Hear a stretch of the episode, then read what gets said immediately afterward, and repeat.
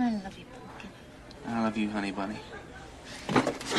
Everybody be cool, this is a robbery! Any of you fucking pricks move! And I'll execute every motherfucking last one of you!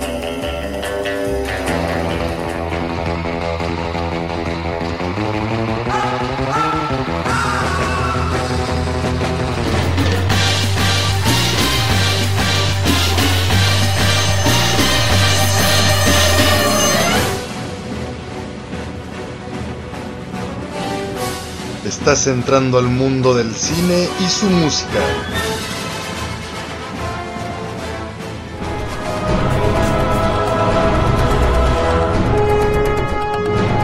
Cine en partituras.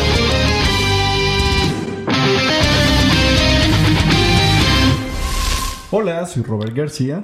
Y yo soy Manu García, sean todos bienvenidos una vez más a Cine en Partituras. El día de hoy estamos muy emocionados, bueno, ya que es un día muy importante para Cabina Digital, para Cine en Partituras, y es que, pues antes de iniciar, Robert, te quiero, quiero que escuches una, una pieza, una canción. Ok.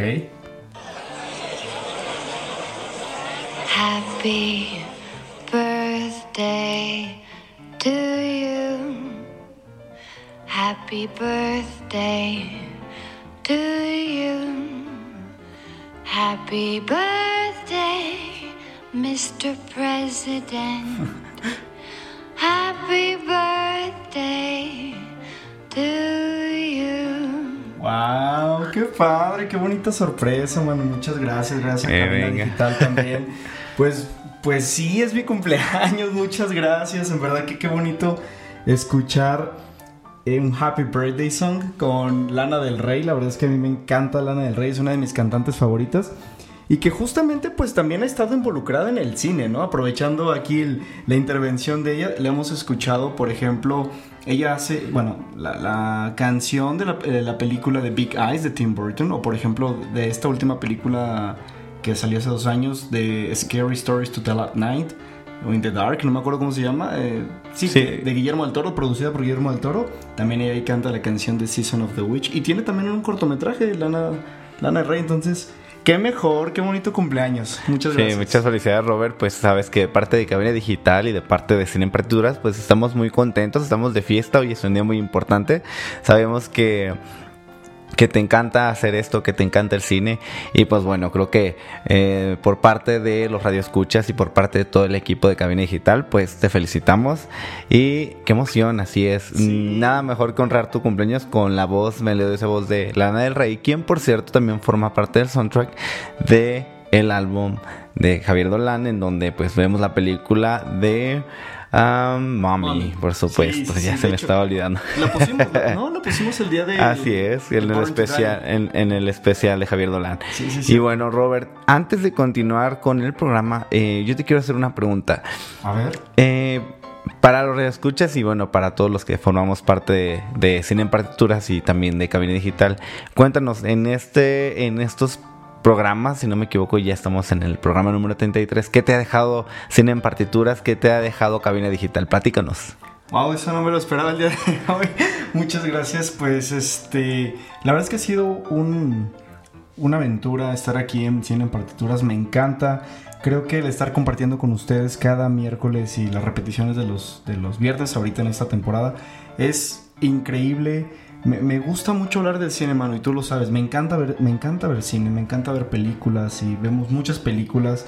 Y me siento muy comprometido justamente también con los radioescuchas al poder proporcionarles no una crítica acerca de una película, sino más bien mi punto de vista, un comentario o información para que pues sigamos aprendiendo de cine. Esa es la finalidad de cine en partituras y obviamente de la música en el cine. Que creo que también todo este pues es- todos estos programas he aprendido muchísimo también de los compositores, he conocido más directores, más actores, más actrices y estoy fascinado y muchísimas gracias en verdad por seguir con nosotros aquí y seguiremos, seguirá en Partituras un buen rato con más sorpresas y más cambios que próximamente vamos a tener, así es que eso me ha dejado mucha satisfacción.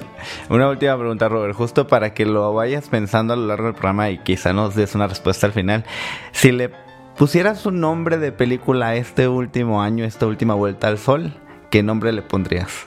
Así es que Ok, lo pensaré. lo vas a pensar y en lo que estamos fuera del aire y en lo que terminamos el programa, pues vas dándonos una, una posible respuesta. Pero bueno, Robert, platícanos hoy, ¿qué es tu cumpleaños? Dinos, ¿de qué? ¿Cuál va a ser el tema que vamos a estar hablando hoy que es tu cumpleaños? Yo le pedí a Manu que decía, por favor, por favor, déjenme hablar de las sagas. A mí me encantan las sagas, todas estas franquicias de películas. Las disfruto muchísimo, estas adaptaciones literarias a, a cine o estos personajes de superhéroes en el cine. Me fascinan todas las sagas. Entonces yo soy fan literal de las sagas, Manu.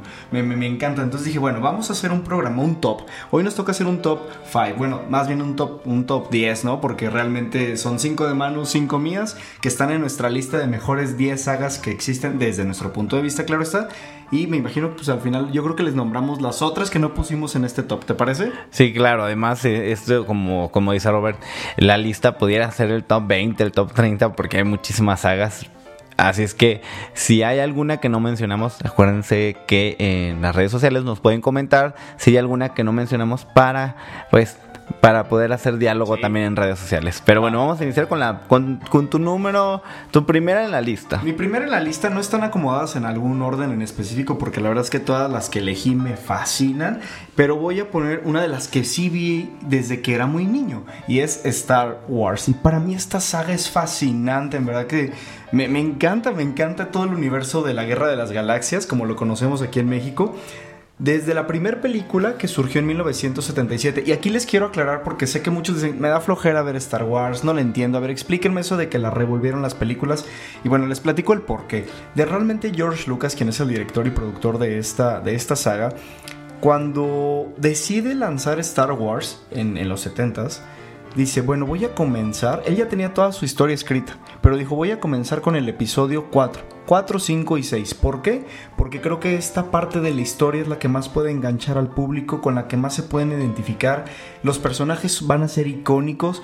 Entonces voy a arrancar con esta, con esta trilogía, ¿no? Entonces lanza así eh, Una Nueva Esperanza, El Imperio Contraataca, etcétera, todas y El Regreso del Jedi, que son las tres, bueno, las tres primeras que en realidad son la 4, 5 y 6. Y no es hasta 1999 que lanza, dice, ok, ya, la gente aceptó Star Wars, les encantó. Y que por cierto, la verdad es que los efectos especiales que hicieron en esta película, pensando que fueron en esa época, dime si no, Manu, son extraordinarios.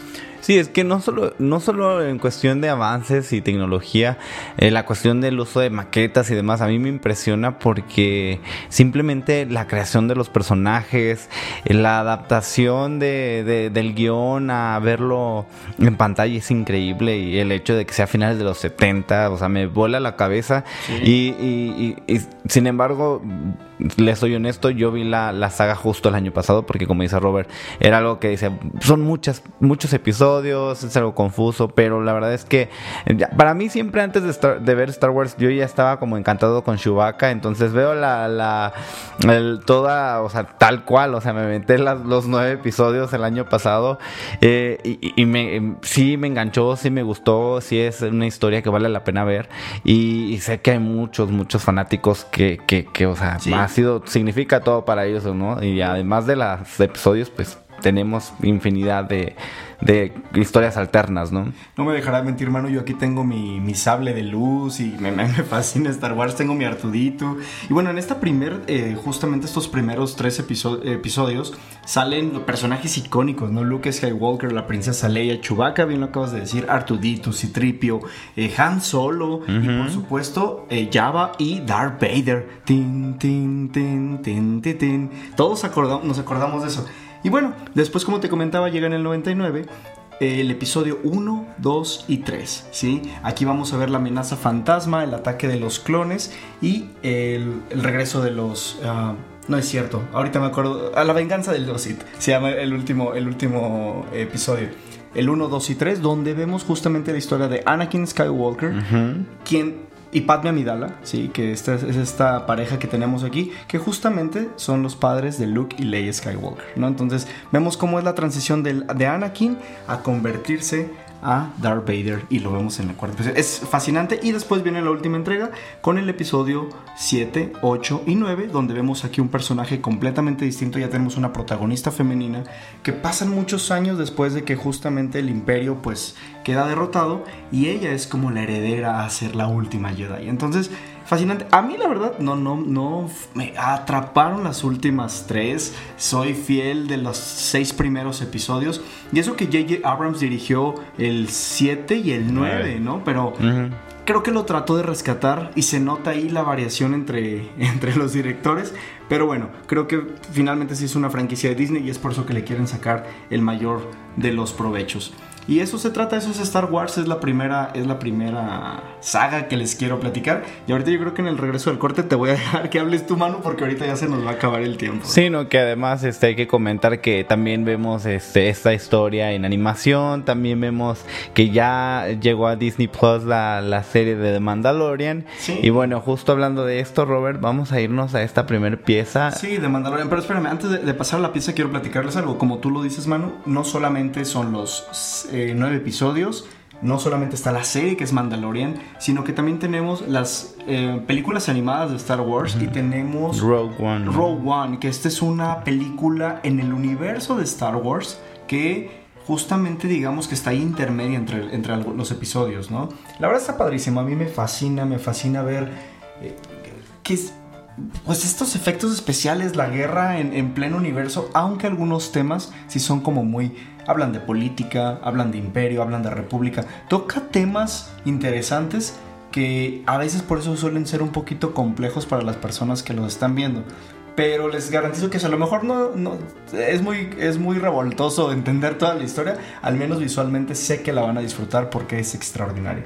Ahora sí, los vamos a escuchar una pieza del compositor eh, Ludwig Göransson, quien hace la música justamente para Mandalorian en la versión orquesta en el capítulo 7 y él, como dato curioso, es el mismo director, el mismo director, el mismo compositor que hace la música, por ejemplo, de Venom, que hace la película de Tenet o de Black Panther. Entonces, pues bueno, vamos a escuchar esta pieza y regresamos aquí, así en partitura.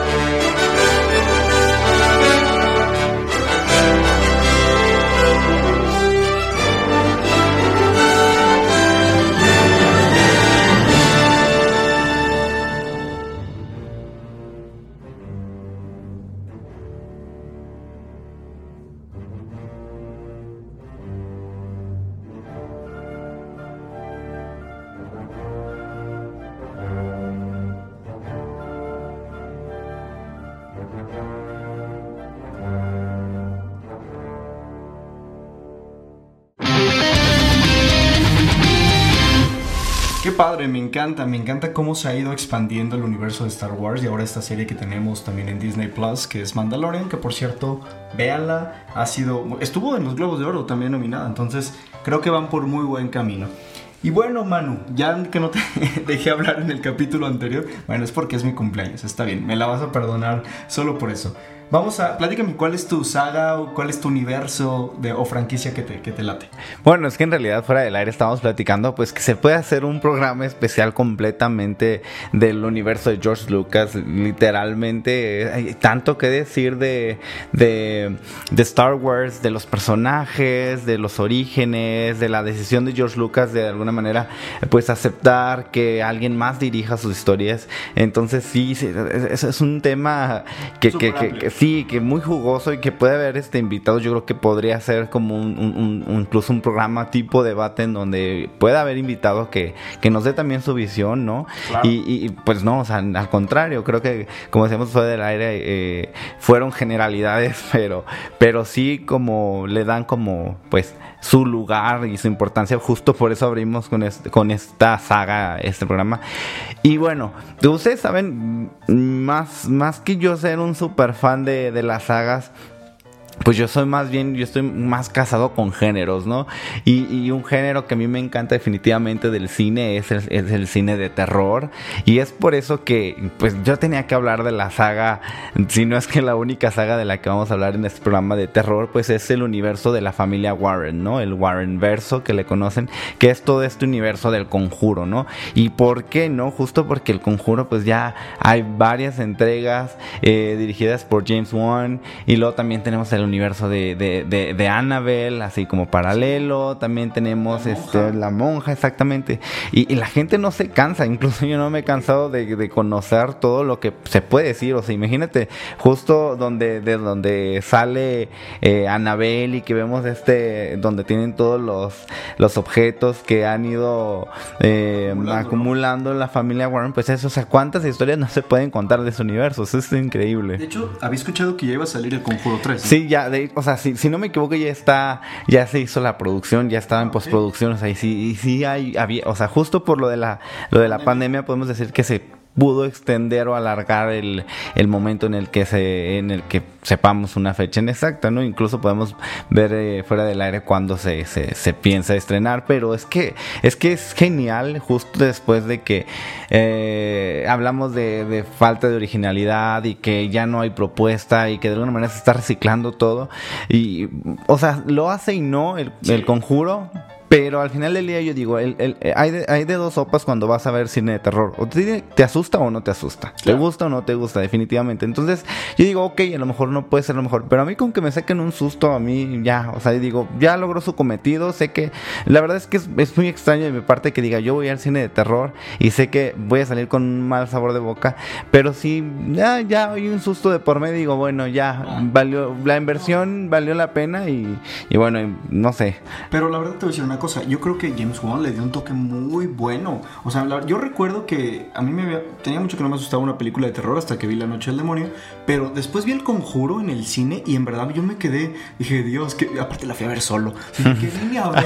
O sea, te lo juro que sí me dio miedo, o sea, sí, sí te dio miedo y aparte el hecho de saber que realmente son historias que pasaron en Estados Unidos porque la familia Warren, los Warren son reales, o sea, existen. Exactamente. Entonces, eso le da un toque más creepy, ¿sabes? O sea, es como de algo, algo sucedió real. Y a mí me llama la atención.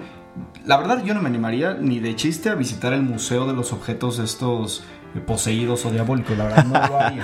Pero me, me genera cierta curiosidad el saber que existe y que realmente puedes entrar a verlo. Y aparte, está dentro de su casa. ¿Quién tiene un museo de cosas así dentro de su casa? Qué miedo. Yo creo que al final del día no es que hayan querido tenerlo, sino porque estaba mm, protegido, ¿no? Era como el hecho de saber que tenían control sobre los objetos, más que eso. Y yo sí iría, la verdad, yo sí, a mí sí me gustaría. Yo les voy a contar un dato curioso, tal vez se rían de mí, pero no sé por qué. O sea, El Conjuro me encantó, me fascinó esa película. Annabelle, la primera me gusta, El Conjuro 2 me gusta. ta- No, es cierto, ay, lo que les decía, El Conjuro 2, no sé por qué no la puedo terminar de ver. Es, en verdad, la he intentado ver tres veces, solo para variar. Este, pero cuando la. Me quedo siempre en la parte donde la niña se le empiezan a mover las cosas cuando está viendo la televisión, que no va a la escuela porque dice que está enferma. Siempre me quedo en esa escena y no he podido ver, no he pasado de eso. Entonces yo no entendía las referencias de la monja. ¿Sabes? Cuando decían, ah, la Mm. monja, y dice, pues, ¿y cuál monja? Pues nunca la llegué a ver a la monja. Hasta que vi la película independiente de, de la monja y pues sí, la, está fea, simplemente está fea. La película no es tan buena, pero este, está dentro del. Tiene, tiene unos sustos nada más, pero como digo, pues son los jumpscares. Exacto. Eh, sin embargo, si les encanta el cine de terror y este es su género favorito, sé que les va a encantar. Eh, yo recomiendo más eh, La Noche del Demonio. Yo sí soy más de la franquicia de La Noche del Demonio. Es del mismo director James Wan, es de la misma productora, de la misma gente, el mismo crew que ha estado haciendo estas dos este, universos, digamos, y, la verdad valen la pena, definitivamente. De La noche del demonio, la primera y la segunda son buenas. La tercera, ah, ya no me encantó tanto. Pero no, eh, Conjuro definitivamente entra y Annabelle también. También me gusta Annabelle. ¿la ¿sabes? Me gustó mucho la historia donde te cuentan como el dónde surge Annabelle y que es una niña y eh, eso se me hizo muy creepy, bien loco. Y me gustó como la esencia de esa película. Pero bueno, eso es. Sí, definitivamente en este, en este, en este top tenía que estar una de terror y que, que yo sé que más de alguno de los que nos escucha va a estar súper, súper eh, emocionado con estas sagas. Pero bueno, vamos ahora a brincar a, a dos, a dos, este... Dos más antes de terminar este bloque 2. Y bueno, yo les voy a hablar de una saga que definitivamente, o sea, incluso para, tengo que mencionar, eh, María Luisa Arias es una, una de mis maestras que tuve en la licenciatura de didáctica de francés. Y ella hizo su tesis de doctorado justo haciendo análisis lingüístico de estas sagas, que es El Señor de los Anillos y El Hobbit. Ahora muchos dirán, bueno, pero que no son dos trilogías. Así es, son dos trilogías que a la vez suman el universo del autor, que es J.R.R. Tolkien, quien fue el creador de, de estas eh, historias, estos universos que la verdad es que es increíble y a mí eso me intriga y me apasiona saber el origen de las historias. Es que simplemente tener la capacidad de imaginar todo este universo, pensar en una lengua, pensar en personajes, en, en, mundo, simplemente eh, imaginarse como, eh, no sé, hablar de, de conflictos, de guerras, de... de eh, no, o sea, es, es increíble. La verdad es que como volvemos a lo mismo de Star Wars, o sea, vamos a mencionar generalidades, o sea, no podemos entrar en detalles, podremos hacer eh, programas específicos para cada una de estas sagas, pero sé que para muchos El Señor de los Anillos sim- simplemente es una garantía porque obtuvo en repetidas ocasiones eh, premios de la Academia, tanto en banda sonora como en dirección, como en efectos especiales. Es, es increíble el trabajo de, de todo el crew. Las actuaciones son increíbles. Y también, por ejemplo, en el aspecto del Hobbit, eh, yo al principio estaba renuente. Yo decía como que, "Mm, como que sí, como que no, pero estuvo bien curioso porque el- fue, fue un momento donde dije, ok, va, me voy a aventar este. y Justo saludos a mi hermano, porque las tenía, las del Hobbit. Entonces dije yo, ok, va, va. Y entonces empecé con una y ya no pude parar. O sea, me aventé, la- me aventé las tres en un fin de semana y estamos hablando que cada película dura entre dos y tres horas. O sea, es muchísimo. Yo creo que ni el Señor, de- o sea, el Señor de los Anillos sí me tocó verla en pantalla y esperar el tiempo de estreno, pero el Hobbit no. O sea, supe que estaban, que estaban estrenándose, que iban a llegar a pantalla, pero decía, "Mm, no, no, la verdad es que creo que no es lo mejor. Pero cuando las tenía en físico, que supe que mi hermano las tenía, fue como de que no, ¿saben qué? O sea, pues, pues vamos a darle oportunidad. Y esa oportunidad que le di fue como de que vamos, o sea, me aventé la trilogía en un mismo fin de semana y me encantó. La verdad es que. mm, La verdad, muy buena. Yo sí las fui a ver al cine, las de El Hobbit, me gustaron mucho. Que bueno, la verdad es que yo no reemplazo para nada El Señor de los Anillos. Es extraordinario. A mí, ¿sabes? Mi personaje favorito era Legolas. Me encantaba Legolas. Yo siempre jugaba eh, con, bueno, con mi papá. Bueno, ellos me decían que yo era Frodo porque estaba chaparro. y mi hermano era Legolas porque es alto y mi papá era el, el enano. Entonces siempre jugábamos o payaseábamos con eso. Y nos encantaba y fuimos a los estrenos tanto del Señor de los Anillos como El Hobbit. O sea, juntos porque Wow. era algo que nos gustaba mucho. Y eh, es que como tú dices, todo el universo del Señor de los Anillos es fantástico, me, encanta. El Retorno del Rey, simplemente una de las películas claro. ganadoras del Oscar, que también de las más nominadas y más ganadas, ¿no? Y bien merecido, porque es extraordinaria esta película. Sí, entonces todo, todo es, es extraordinario. Sí, además Robert y yo de repente estamos discutiendo como de, de cómo es que la academia decide quién gana y quién no. Y yo creo que, que le haya dado la oportunidad justo al Señor de los Anillos recibir tantos premios que por ahí comentamos en uno de los programas anteriores, chequenos en Spotify, por cierto, que, que en la cuestión de, de, de un, de un galardón de la academia que no se podía hacer consecutivo, ¿no? Y hubo como unas restricciones y demás, pero es que eh, en realidad el Señor de los Anillos y el Hobbit, véanla si no, si no se han dado la oportunidad, eh, créanme, o sea, vale la pena, aunque digan chin, o sea, se avientan series en Netflix, en verdad, vale mucho más la pena eh, regresar a estos, a estas trilogías y a estos universos Sí. que, que la verdad son increíbles.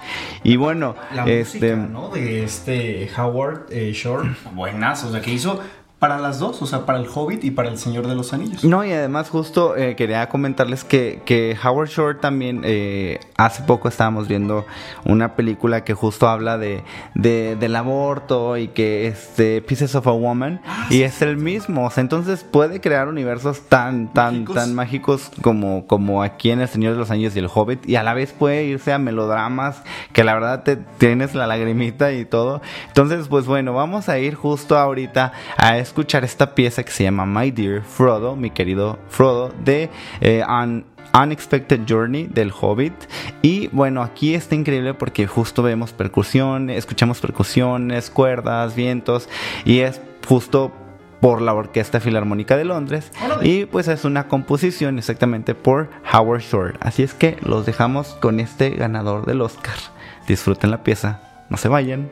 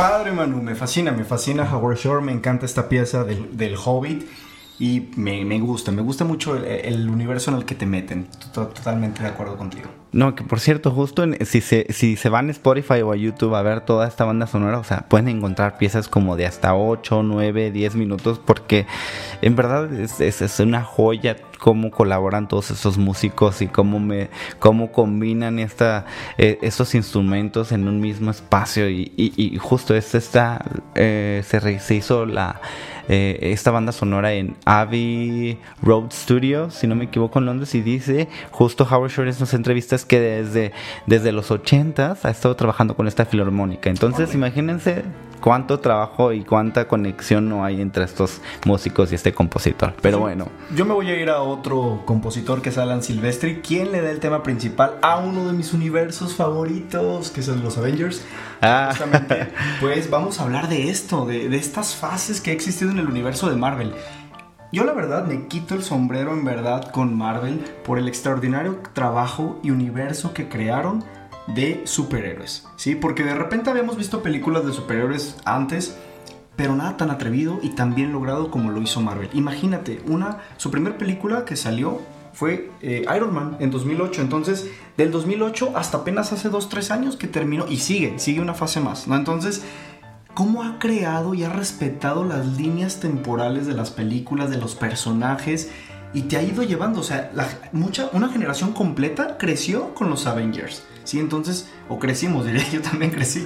Y, y la verdad es extraordinario, pero les quiero explicar un poquito de qué va, porque de repente Va, va, muchos va. se nos confunden. Yo lo ideal... es como un tipo taller clase aquí con clase magistral con Robert y el universo de Marvel Dinos. Exacto. Bueno, es que una cosa es el orden en el que hayan salido las películas y otra es muy diferente en el orden en que tienes que verlas, porque también es distinto, ¿sí? Voy a hablarles primero del orden en el que salieron, ¿sí? De la manera en cómo Marvel, eh, pues, expuso y existen más de 20 películas que generan este universo en tres fases diferentes. Poquitas. Poquitas, ahí nada más. La primera fase empezamos con Iron Man, que fue en 2008, y de ahí empeza- después siguió Hulk, ¿se acuerdan de esto? Iron Claro. Man 2, sigue Thor, el Capitán América y cierra con los Avengers, la primera fase. Exactamente. Aunque en el orden que deberían de verlas, sería primero la Capitana Marvel, el Capitán América y bueno, después Iron etcétera, etcétera. Yo creo que después deberíamos hacer otro programa, Manu, porque la verdad es que me encantaría explicarles bien cómo, cómo es el orden en que deben de ver los Es Avengers. es que es una probadita, es para que para que se vayan preparando para esta, digamos, para el siguiente trimestre de, de cine en partituras ya vendrán este, algunos programas para, para captar la atención de todos esos fanáticos de, de, de la saga, Claro. de las películas de acción, de las películas de superhéroes y definitivamente denme tiempo porque yo, a diferencia de Robin, me falta todavía cultivarme más en estos, en, en estos ámbitos y justo como dice Robert, o sea, lo que a mí me impresiona y lo que me gusta de Marvel es que el hecho de que la propuesta y, y la manera en la que se estrenan las películas vaya desfasado con, con el universo y el tiempo, de- que no es de manera lineal, vaya, me encanta porque e- e- eso a mí me gusta, me gusta Sí. que te hagan analizar, que hagas tus, tus, este... mm, Que tú te imagines qué es lo que va a pasar y Que de hecho, si tú las ves en el orden en el que fueron publicadas, tampoco hay problema. O sea, sí se puede entender perfectamente toda la historia. Pero si tú quieres darle como un toque más Marvel, más eh, fan, las debes de ver en el otro, en el orden No, como. y, y creo que también a mí algo que me gusta, que me gusta de eso es que para aquellos que, que, que disfruten mucho el universo de Marvel, pueden hacer dos cosas. Véanlo en- con el doblaje en español y después véanlo en el lenguaje original, ¿no? Véanlo en inglés. Creo que es una manera de que pueden disfrutar y le pueden dar dos perspectivas a la misma historia. Y bueno, también, ¿no? Como para llevarse como su, su palmadita de que, ay, mira, soy bien Sí. fan y me di el tiempo de verla otra vez. Que yo te voy a decir una cosa, para yo poder ir al cine a ver eh, la última película de, End- de los Avengers, me aventé antes las otras 22 películas. Sí, que por cierto yo le, le- le hago mucho, este, pues no bullying, pero sí hago mucho hincapié a Robert que, le- que, que es muy bueno dando spoilers, pero le molestan que le hagan spoilers. Ah, Entonces, ahí me contó que, que justo cuando iba a salir de Avengers The Endgame, Yo que... literal cerré, o sea, no me metí a Facebook en esos días. Yo no quería que me arruinaran el final. Y como no fui al estreno, fui un día después o dos días después. Dije, no, hasta que yo vea, voy a disfrutar Endgame. Sí, bueno, no. déjenme les sigo platicando. Aquí, y, y muy acertadamente, este universo termina con Avengers, la primera fase, ¿sí? Porque vemos por primera vez juntos a todos los, a todos los superhéroes, ¿no? Vemos a Capitán América, vimos, vemos a eh, Thor, vemos a Hulk, vemos a Iron Man, a Black Widow y a Ojo, a Ojos de Halcón, Ojo de Halcón. Entonces, es- la verdad es que es impresionante y es algo, es un éxtasis para mí verlos juntos. Y esto le da pie a la segunda fase donde vamos a ver las películas de Iron Man 3, Thor eh, 2, el Capitán América, el Winter Soldier. ¿sí? Vemos aquí una de mis favoritas que hasta tengo mis Funko Pops de los Guardianes de la Galaxia, de Ah, las sí. mejores películas de Sí, este increíble. Y a- Groot, ¿no? ¿Cómo olvidarlo? Exactamente. Y- pero esta no cierra con los Avengers, porque aquí vemos la segunda entrega de los Avengers, que es la era de Ultron. Aquí vemos a WandaVision, que ahorita también ya está la serie. Sí, sí. Y, ve- y cierra con Ant-Man, que esta película de este. Sí, que por cierto a mí me, me sorprendió, ¿eh? Yo no tenía no le tenía mucha fe y Ant-Man sí se me hizo divertida y que justo vemos a una de las actrices que salía en, Lo- en Lost, Lost. ¿no? Así es. Y bueno, después de aquí comenzamos ya con la fase 3, donde vemos Capitán América, que es la de Civil War, donde vemos aquí el enfrentamiento entre Iron Man y Capitán, y Capitán América. Viene otra de mis favoritas, que también sé que es tuya, Manu, Doctor Strange. Buenas, uno de los Sí, que por cierto ya viene la, Sí, la segunda parte. Exactamente. Guardianes de la Galaxia 2, vemos Spider-Man Homecoming, Thor, la de Ragnarok, que es la última, Black Panther, y cerramos con Avengers Infinity War, Ant-Man 2, Ant-Man y la avispa, eh, Capitana Marvel, Avengers Endgame, que todos podrían creer que es la última, pero no, la última fue Spider-Man lejos de casa. Sí, así es. De hecho, es algo que a mí me encanta es de que a, a mí de- desde un principio me, yo fui como muy afín con Spider-Man. Creo que me llamó siempre la atención. Fue uno de mis, si no es que de los únicos superhéroes que me encantó. Y cuando vi justo um, Avengers y que vi que había como este, esta afinidad, como esta admiración entre eh, Spider-Man y Iron Man, dije como de que, wow, me gusta, me gusta eso, ¿no? Y bueno, bueno y pues ya prácticamente con eso termina esta fase y en- entramos en fase 4 ya, man. Bueno, ya está en, en- en Disney Plus este, Ujú, WandaVision, WandaVision. Pero ¿con qué crees que arrancamos ya en julio? Es Eh. que ya saben, Ah, sí, pero sí, es el estreno de Black Sí, Widow. En ya verdad, Scarlett por Johansson fin. por fin. Sí, desde el año pasado estamos esperando, o sea, la pandemia nos, nos postergó un año, más de un año, porque se iba a estrenar en mayo del año pasado, ¿no? Exacto, y vamos a ver, bueno, Capitán, este, Capitán Doctor Marvel, Stranger. Doctor Strange, los Ya, Guardianes ya de la a llegar. Etcétera. Entonces, Los Guardianes de la Galaxia. Thor, también vamos a tener Thor otra vez. Entonces, bueno, va- viene un montón de cosas padrísimas con el universo de eh, Marvel. Y bueno, ya. Creo que muchísimo, muchísimo. No, esto, y esto no, no va a ser algo que termine, no sé, creo que fase 4 se queda corto, creo que vamos a seguir viendo más, pero bueno, no Pero sabemos. sí. Sí, ¿no? ¿Cómo, ¿Cómo se llama el creador, el que hacía los... Stan Lee. Stan Lee, ¿no? Que Sí. también es una joya poder verlo en sus ah, cameos, ¿no? En Sí, su- eso eso está es increíble. padre. Que por cierto yo no sabía, de repente Robert me hizo, ¿sí habías dado cuando yo? No, no manches, pero eso también se me hizo muy cool y creo que es una manera muy, muy chida de, de recordarlo, ¿no? Claro.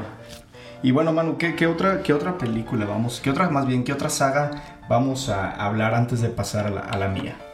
Vamos a, a hablar justo de. Este es un. Yo creo que fue de los primeros universos, eh, sagas que, que la verdad le- nos voló la mente a todos cuando llegó, que es nada más y nada menos que Matrix. Ahora dirán, bueno, que no es una trilogía, así es, pero eh, para aquellos que son este fanáticos de Keanu Reeves, bueno. Aparte de, de Matrix, pues ya saben que más adelante se- va a volver a estrenar una... eh, de hecho, se supone que John Wick va a estrenarse a la par de Matrix como una nueva... Una nueva... mm, Como universo. Sí, universo, como- versión, la verdad es que no estoy muy infra, pero es que la verdad es algo que nos que me sorprendió porque porque era inesperado, no sé, lo tenían como muy oculto, la verdad no soy muy muy muy fan de, de Matrix, pero sí me acuerdo yo que para mí se me hizo increíble ver todo este universo, el- la cuestión del vestuario, todo el avance tecnológico, o sea, quién no recuerda como esta imagen de la bala y, y el cuerpo doblegándose como para eva- evadirla, esto está increíble. Además tenemos Animatrix que, que también brincamos a, a esta forma de presentar en animación exactamente. Y así es que bueno, vamos a ver más de Matrix. Eh, si no me equivoco, será el año, el año que entra. Si no, por ahí lo comentamos en redes. Cuando se- pero eso sí sabía que se iban a estrenar. O sea, que Keanu Reeves iba a competir contra Keanu Reeves como John Wick y como el personaje de Matrix que mm, no, no, no recuerdo ahorita. Nero, Nigo, no me acuerdo cómo se llama. De Mm. hecho, tengo que ver otra vez Matrix. Hay muchas cosas que ya no recuerdo. Necesito, necesito darle una, una recordada. Y bueno, no sé, ¿quieres decir algo más de Matrix, Manu? Bueno, solamente, pues ahí comento. Yo sé que muchísimos de, de fanáticos de Matrix, hay muchas generaciones que se engancharon con esa historia. Y bueno, déjenos ahí, coméntenos en redes sociales. Como comentamos, esto es como un, una probadita de todas las sagas y los universos. Y pues bueno, no nos podemos extender porque justo pues tenemos eh, un tiempo limitado. Pero bueno, no podía pasar desaper- desapercibido Matrix. Así es que, eh, bueno, este es como ah, un adelanto. Así es que más adelante seguramente vamos a estar hablando de, de lo, de lo que se viene de Matrix, ¿no? Bueno, en el siguiente bloque vamos a hablar de una de mis sagas favoritas también, que es, por supuesto, Harry Potter. Un saludo a, mis a Leslie, a Londra, mi prima, te quiero muchísimo, le encanta Harry Potter. Y vamos a escuchar una pieza, Manu, ¿de qué va a ser? En honor a este universo de Harry Potter. Sí, y además de eso es que es una sorpresa para Robert. A Robert le encanta eh, un compositor, pero no sabía que, que era él. él. Él es James Newton Howard. Muchos lo conocen porque, bueno, en el universo de Disney pues está El Planeta del Tesoro, que él es el creador de una de las piezas que le encantan a Robert, que justo ah, el tema principal está cantado en Latinoamérica por Alex Ubago. Sí, por Google Dolls en, en inglés. ¿no? Exactamente, que está buenísima también la versión muy rocker, se me hizo muy chida en inglés. Y bueno, él, pues justo se ha encargado de, de- de realizar bandas sonoras de The Hunger Game, de Raya, justo que se acaba, ya está, exactamente. Y pues también de Harry Potter, del universo de Harry Potter. Y lo que vamos a escuchar ahorita es un solo de piano del tema de Animales Fantásticos, que también es parte de este universo de Harry Potter y de J.K. Rowling. Así es que no se vayan y y disfruten de esta pieza de piano.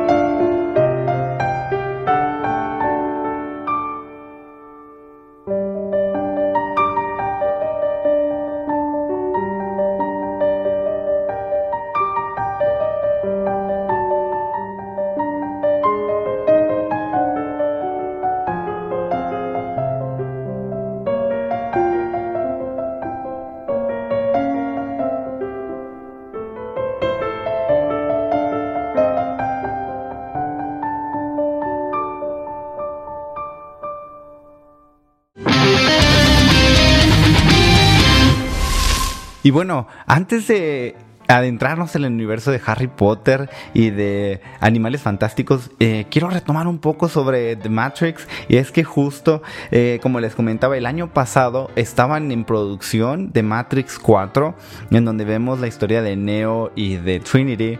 Y es que, la, bueno, una de las hermanas Wachowski, que es la encargada de dirigir este proyecto, por fin anunció y, y es que en tentativa por lo del cambio de fechas y COVID se iba se había prolongado hasta el 2022 en abril. Sin embargo, ya hay una posible nueva fecha que es el 17 de diciembre de este año. Así es que, como les comentaba, eh, estaba todo este rush de que, que si John Wick y que si Matrix 4. Así es que, pues, tal parece que este año vamos a estar disfrutando de esta cuarta entrega. Y bueno, solamente quería decir eso Muy antes bien. de adentrarnos. Va. Perfecto, pues vamos con Harry Potter, que a mí me encanta. Y bueno, este universo escrito por J.K. Rowling, donde la primera novela aparece en 1997, que es Harry Potter y la Piedra Filosofal. Y vemos a la primera adaptación hasta el 2000, 2001, sí, 2001, justamente dirigida por Christopher Columbus, que es cuando lleva a la gran pantalla esta historia increíble. Y aquí nace otra de las sagas que marcó toda una generación. O sea, completamente. Yo recuerdo muy bien cuando era niño, veía Harry Potter. O sea, yo leí el libro primero antes de ver la película y después vi la película y dije, wow, era todo lo que yo imaginaba, ¿sabes? Entonces, hasta tengo un audiolibro, un, más bien un, cassette donde yo grababa el, el audiolibro de Harry Potter. A mí me fascina. Y bueno, vamos a ver la primera película que fue muy buena. También Christopher Columbus fue el mismo director de la segunda película. exactamente. Harry Potter y la Cámara Secreta. Y se podrán dar cuenta, estas dos tienen una estética muy parecida. Exactamente. A- por la, que es la misma dirección. Después llega la tercera entrega que es El prisionero de Azkaban dirigida por Alfonso Cuarón, que me pareció extraordinario, uno de los mejores trabajos de Alfonso Cuarón, el manejo del tiempo, de cómo regresar. No, no, no, no, no, es que sí cambió algo de estética, de dirección de arte y de Pero es un fotografía. poco oscuro, ¿no? Eh, Pero sí, me gusta. A mí me sí, está- está- aparte, qué, qué orgullo, ¿no? Un mexicano. claro, por y que. Cuarón, bueno, ya ha estado premiado en repetidas ocasiones por la academia.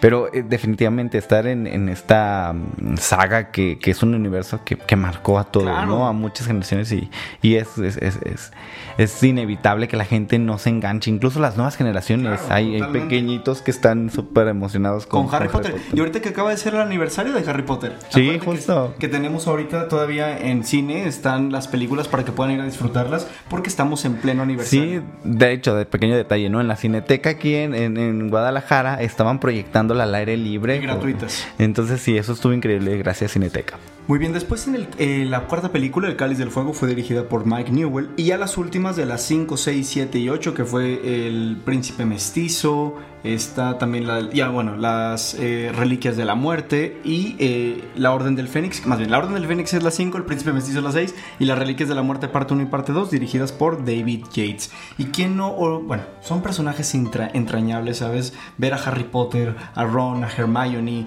Draco Malfoy, o sea, eh, Snape, a todos los a Voldemort, por supuesto, todos estos personajes en este mundo mágico, creo que nos dio un respiro a toda una generación. Sí, fue como poderle poner ese toque de fantasía a un mundo habitual. O sea, el poder creer, ¿sabes qué? Probablemente la magia existe en alguna parte del mundo y verlo en la pantalla grande era doblemente mágico y todos no olvidarán por supuesto el tema principal eh, compuesto por John Williams. Que se volvió también ya clásico para la historia. Entonces Harry Potter sin lugar a duda a mí me encantaría también Manu si algún día quieres hacer un especial completo de Harry Potter de cada una de las películas porque hay mil y un detalles que podemos compartirle a nuestro radio escuchas y tanto del libro, porque me los aventé todos, y de las películas. Yo sí soy fan de Hueso Colorado de Harry Potter. Sí, definitivamente eh, es, sé que muchos radioescuchas lo han visto Harry Potter, que les encanta, que les trae muy buenos recuerdos. Y es que sí, eh, es como, como bien mencionas, es este, esta manera de, de imaginarte o de creer que hay magia, ¿no? Al final Exacto. del día. Y son personajes muy no sé, te encariñas, te encariñas con ellos y además, bueno, creo que no me dejará mentir Robert, nosotros crecimos a la par que Harry Potter, entonces, Exacto. y cada que se estrenaba una película es como de que, ah, sí, ya, y veías como de repente ya, exactamente, llegan al final de, de- de toda la franquicia y dices, wow, o sea, como este niño simpático, carismático, ya ahora Es un es un adulto. entonces, pues de repente me dije, pues bueno, o sea, así como vemos todo el público este cambio, pues claro que nosotros también estamos cambiando y como de que no manches, yo Sí. también estoy envejeciendo. Pero bueno, sí, hay que... Me gustaría hacer mis últimas dos menciones, Va, va. Manu, porque se nos va a terminar el tiempo. Y por supuesto hay una, una saga que me encanta, que es Indiana Jones, producida por George Lucas, dirigida por Steven Spielberg, que se compone también de cuatro pel- películas. Empezó la primera, el, lo, del Arca Perdida, en el 81, después El Templo de la Perdición en el 84, eh, La Última Cruzada en el 89 y La Calavera de Cristal en el 2008. Y un saludo a mi papá, porque por él me encanta Indiana Jones, porque me llevaba al cine a ver todas las de Indiana Jones. Y otra de las películas, la primera película que me llevó mi papá al cine en el 93 fue Batman Regresa. Y esta es otra la, de las sagas que me encanta. Estas dirigidas por Tim Burton, la primera en el 89. Sí, que es eh, con Michael Keaton. En el 92, donde sale Batman Regresa, después vemos eh, Batman y Robin. eh, y. Ay, no me acuerdo. Ah, sí, Batman y Robin. Y hay una más que se me olvidó ahorita, no me acuerdo. Pero ese es el universo de Batman que también se ha complementado con otros directores. Por ejemplo, Christopher Nolan, que hizo esta nueva versión de su trilogía. O en el mismo universo de Batman tenemos la Liga de la Justicia, tenemos a Joker, completamente diferente, interpretado por Joaquín Phoenix, pero entran dentro del universo Batman, ¿no? Entonces, para mí es otra de mis sagas favoritas. Ahora sí, Manu, las tuyas. Bueno, yo tengo que mencionar definitivamente, y dices porque eh, era no podíamos negar la existencia de esta, de esta saga, de esta franquicia que es nada más y nada menos que James Bond, el 007.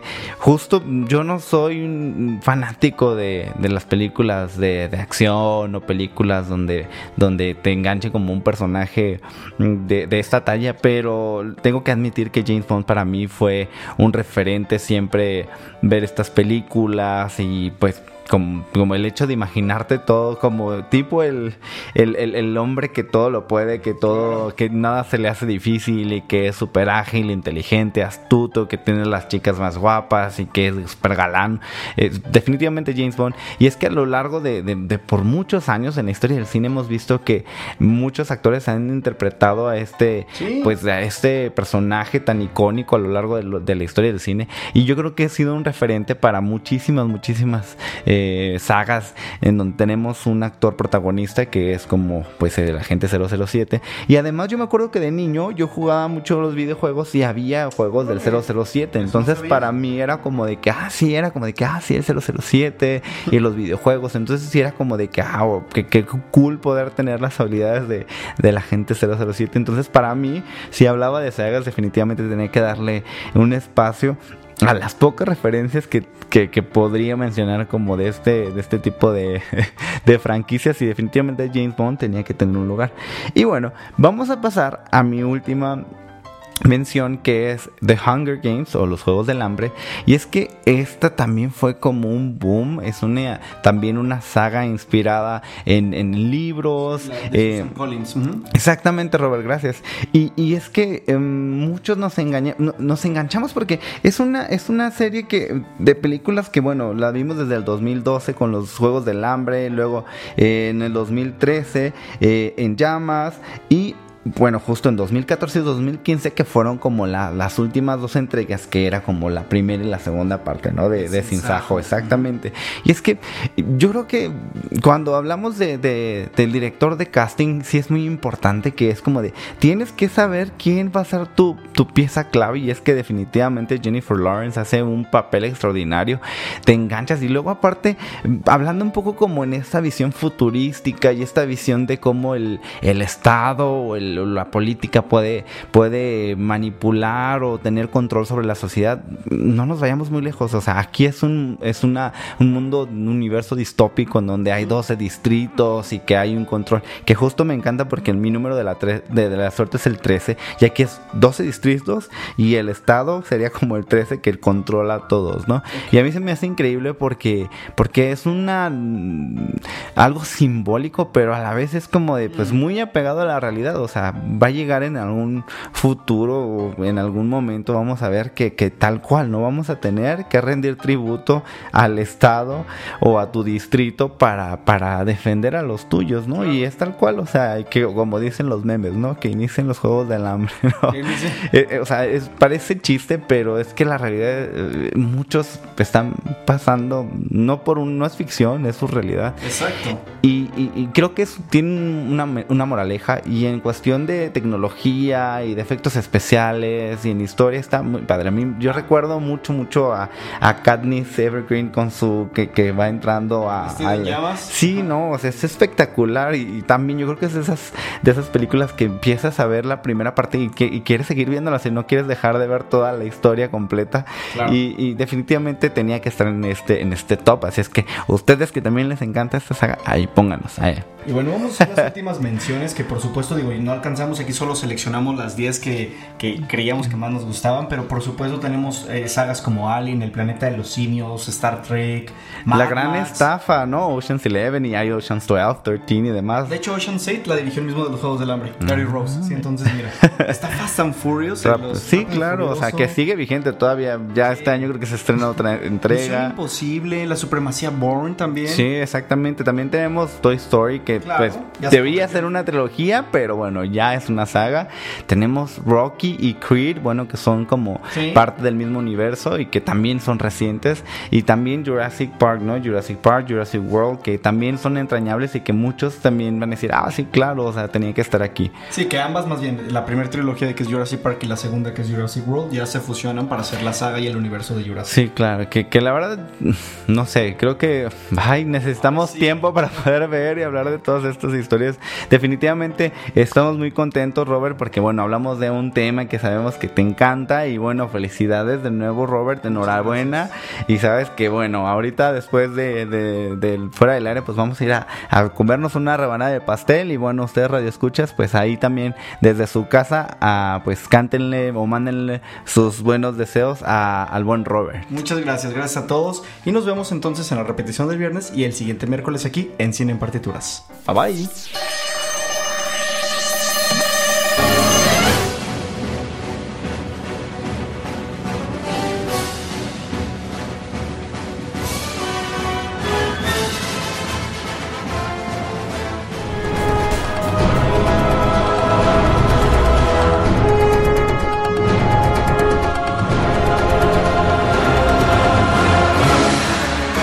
En partituras.